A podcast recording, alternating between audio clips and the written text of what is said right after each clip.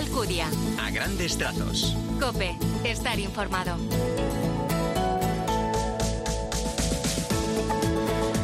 Muy buenos días. Bienvenido a estos a grandes trazos del 2 de julio, decimotercer domingo del tiempo ordinario. El Evangelio nos presenta las últimas frases del discurso misionero del capítulo 10 del Evangelio de Mateo. El Señor nos recuerda que para seguirle no sirven las medias tintas ni las indecisiones, tampoco las ambigüedades. La exigencia nos compromete hasta lo más profundo. El amor del que habla el Señor no conoce límites ni fronteras. Vamos como siempre en este comienzo con un primer apunte a esta palabra del Señor con Jesús Luis Cristán. Buenos días. Buenos días. Dios explica a sus discípulos en qué consiste seguirle a Él y cómo es su recompensa. Gracias Jesús. Luego te escuchamos al final del programa, como decía San Juan Pablo II, la cruz está inscrita en la vida del hombre. Querer excluirla de la propia existencia es como querer ignorar la realidad de la condición humana. Pues así comenzamos en este primer domingo de julio en Cope a grandes trazos.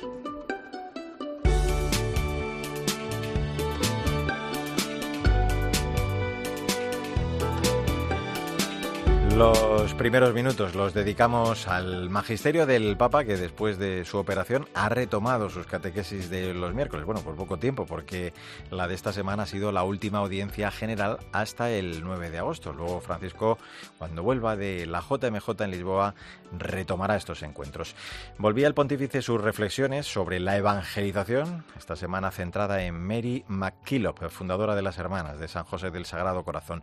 Ella, como María Magdalena, se encontró con Jesús resucitado y se sintió impulsada a difundir la buena noticia. Su celo apostólico la llevó a realizar numerosas obras de caridad como la fundación de escuelas y hogares para los más necesitados, sobre todo en zonas rurales. Podemos decir que el apostolado que realizó María McClellan, basado principalmente en acompañar a la persona en su crecimiento humano y espiritual, sigue siendo plenamente actual, ya que vemos la necesidad de un pacto educativo y una a la familia, las escuelas y a toda la sociedad. Sabemos que esto no es nada fácil. También nuestra santa tuvo que afrontar diversos problemas y diversas dificultades, pero su testimonio de vida nos enseña a confiar en la providencia de Dios y en la fuerza de la gracia, especialmente en los momentos de cruz y oscuridad.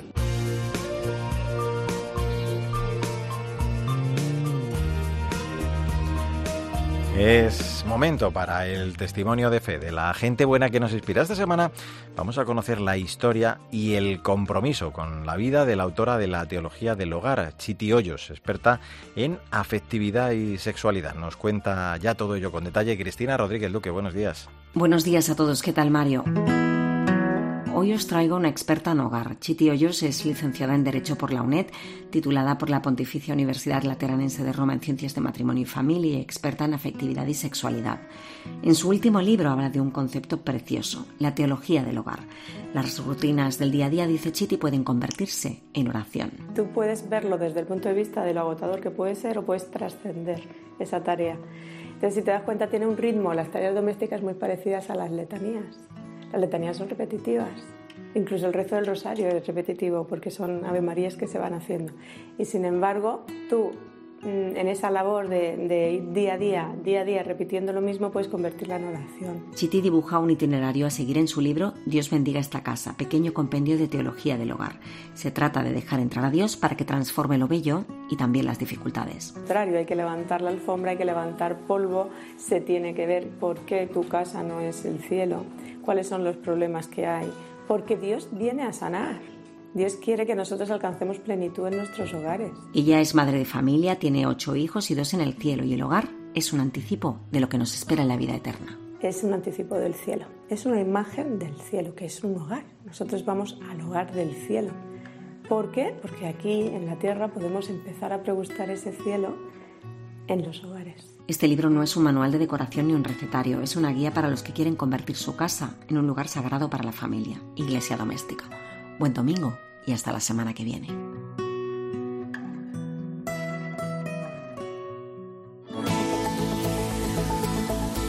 Mario Alcudia.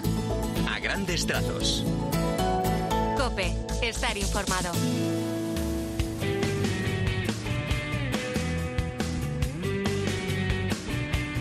En a grandes trazos, en este 2 de julio, la actualidad de la Iglesia en España. Este domingo, la Iglesia celebra la jornada de la responsabilidad en el tráfico con el lema Encomienda tu camino al Señor y Él actuará tomado del Salmo 37. Sandra Madrid, buenos días. Buenos días, Mario. El mensaje de este año en sintonía con el lema es una invitación a cada uno de los conductores para antes de iniciar el viaje rezar unos momentos al Señor porque la oración además de ponernos en relación con Dios, estimula nuestra responsabilidad. Con motivo de esta jornada, Marco Goyos, directora de la Asociación Española para el Estudio de la Lesión Medular Espinal, afirma que es importante ser responsable en la conducción respetando los límites de velocidad y evitando distracciones porque un simple despiste puede causar un siniestro. Además nos da un consejo, valorar la vida. Lo que se intenta es un poco despertar los corazones de las personas y que valoren la vida eh, que parece que solo se valora cuando no la tenemos o cuando tenemos una lesión o una enfermedad y depende de nosotros en, en muchos casos el que esto sea posible. Así que entre todos podemos evitar eh, estas tragedias que ocurren todos los veranos en nuestras carreteras. Los obispos también recuerdan que una forma sencilla de orar es hacer la señal de la cruz. Destacan que cada vez más conductores tienen presentes la oración del conductor, la del Cristo de la carretera, la de la Virgen de la Prudencia o San Cristóbal. También señalan que rezar para tener un buen viaje nos estimula a poner los cinco sentidos para conducir con responsabilidad y en las debidas condiciones. Y creer en el Señor, amigo de la vida, exige de nosotros cuidar de esta, la nuestra y la de los demás, con todo mimo y dedicación.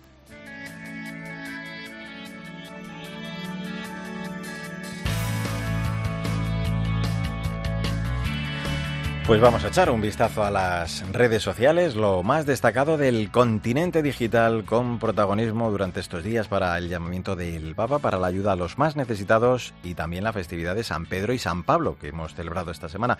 Precisamente con este motivo, también hoy la música, la de los seises de Toledo, que ha sonado esta semana en el Vaticano. Paloma Corbí, buenos días. Buenos días, Mario. Esta semana el Santo Padre ha compartido varios mensajes en su cuenta de Twitter y en uno de ellos los protagonistas han sido los que ayudan a los más necesitados. Dios puso su mirada con alegría en quien sirve a los necesitados. Así crece el bien, con la sencillez de manos y corazones orientados a los demás, con la valentía de los pequeños pasos que se dan para acercarse a los más débiles en nombre de Jesús. Hemos celebrado la solemnidad de San Pedro y San Pablo y con este motivo el Santo Padre ha compartido este mensaje en su cuenta de Twitter.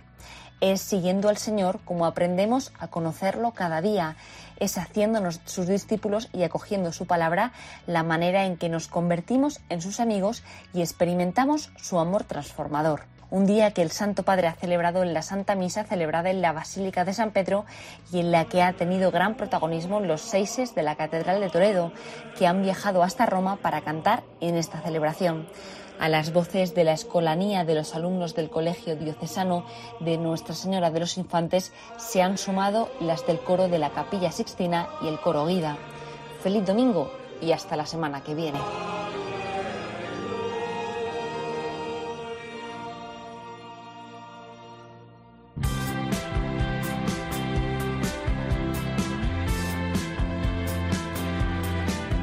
Grandes trazos, la literatura, como siempre, con la selección de la directora de proyectos de Literocio, Maika Rivera, que este domingo nos recomienda Momo de Michael End, editado por Santillana en su colección Lo que leo, una novela sobre la importancia de la amistad, la bondad, el valor de las cosas sencillas, en definitiva, sobre lo que de verdad nos hace felices. Buenos días, Maika. Buenos días, Mario. Confieso que me hace particularmente muy feliz que celebremos eh, juntos este 50 aniversario de Momo, una joyita, como bien dices, de la literatura infantil juvenil, cuya adaptación al cine en 1986 nos impactó profundamente a toda una generación de niños.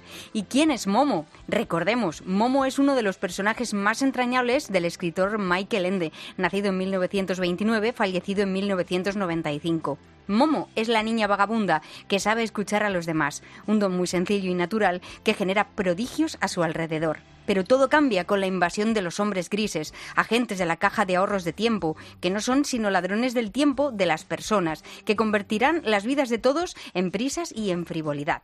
Momo dejará de tener visitas de los amigos, los padres desatenderán a sus hijos a cambio de comprarles juguetes sofisticados, la comunidad se volverá superflua y dejará de apreciarse el valor de las cosas pequeñas. Pero la bondadosa Momo conseguirá recordar a la comunidad lo que de verdad nos hace felices y se enfrentará al mal con ayuda de la tortuga Casiopea y del maestro Ora. Pues no se puede decir mejor. Un libro que nos hace felices ya merece la pena, Momo. Una obra que habla de la incomunicación, de la incapacidad para disfrutar de momentos sencillos con personas queridas y por tanto, pues el saber escuchar a los demás, que es una cosa que parece muy sencilla, pero en estos tiempos parece no serlo tanto.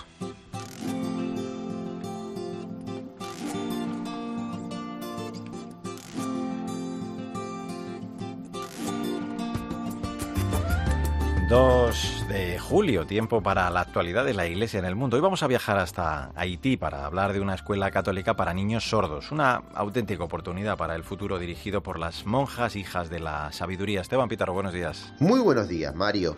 Viajemos a Haití para conocer el maravilloso testimonio del amor expresado por las hijas de la sabiduría, religiosas que llevan adelante el Instituto Montfort única escuela en Haití dedicada a la educación de los niños sordos. Niños a partir de los tres años, pero que en muchos casos acuden ya más grandes, muy, muy atrasados en sus posibilidades educativas.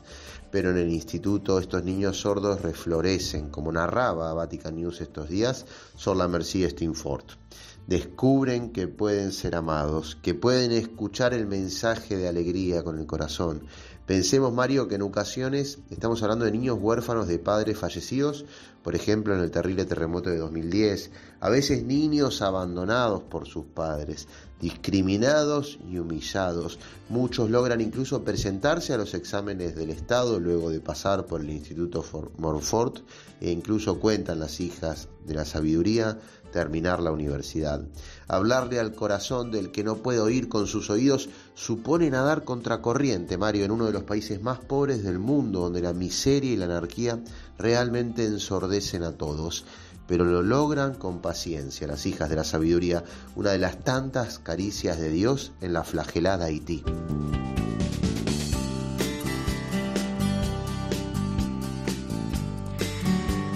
El que encuentre su vida la perderá y el que pierda su vida por mí la encontrará. Es 2 de julio, decimotercer domingo del tiempo ordinario. En un tuit te ofrecemos el breve comentario, la aplicación de este evangelio para esta semana que ya iniciamos con Jesús Luis Acristán. De nuevo, buenos días. Saludos de nuevo. Servir a Dios es ser generosos para que Él un día nos pague con la vida en plenitud como el mejor premio. La generosidad. No hay cristianismo sin cruz porque con Cristo la cruz es el camino a la luz, es decir, a la plena comunión y participación de la gloria del Señor.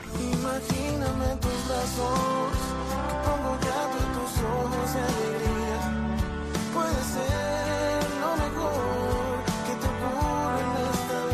El pasado 23 de junio, el Colegio Nuestra Señora del Recuerdo de Madrid acogía el Festival de la Vida. Además de la entrega de premios, tuvo lugar un concierto en el que se pudieron escuchar las canciones que se habían seleccionado en ese tercer concurso internacional de la canción por la vida. ¿Y quién resultó ganador? Victoria Montanero, buenos días. Buenos días, Mario. Pues el grupo colombiano Estación Cero, del que ya hemos hablado en este programa, con el tema Imagíname, el que estamos escuchando en este momento. El español Nicolás de la Calle obtuvo el segundo premio y los hermanos Sastre Pérez y Tomasina Ramírez, todos ellos cubanos, el tercero. Con este concurso se pretende promover la difusión de obras y artistas comprometidos con la cultura de la vida y también generar manifestaciones culturales que pongan en valor la familia y el derecho a vivir de todo ser humano, desde la concepción hasta la muerte natural. La organizadora del concierto es cancionporlavida.org, una plataforma sin ánimo de lucro integrada por diferentes asociaciones pro vida. Pronto se editará un disco con las canciones seleccionadas. Y además, Mario, todos los beneficios del concierto se destinaron al refugio Provida. Pues eh, una iniciativa valiente y muy necesaria, sin duda. Vamos con la frase del día. De San Pablo en su carta a los romanos. Si Dios está con nosotros, ¿quién podrá contra nosotros? Pues nada, ni nadie, claro. Ojalá experimentemos esta semana la alegría de saber que Dios siempre está a nuestro lado. Feliz semana, Vic. Feliz semana, Mario. Adiós, Maika Rivera. Hasta el domingo. En el control técnico estuvo Álvaro Español. Que tengas un feliz día. Glorifiquemos al Señor con nuestra vida. Hasta el domingo que viene, si Dios quiere.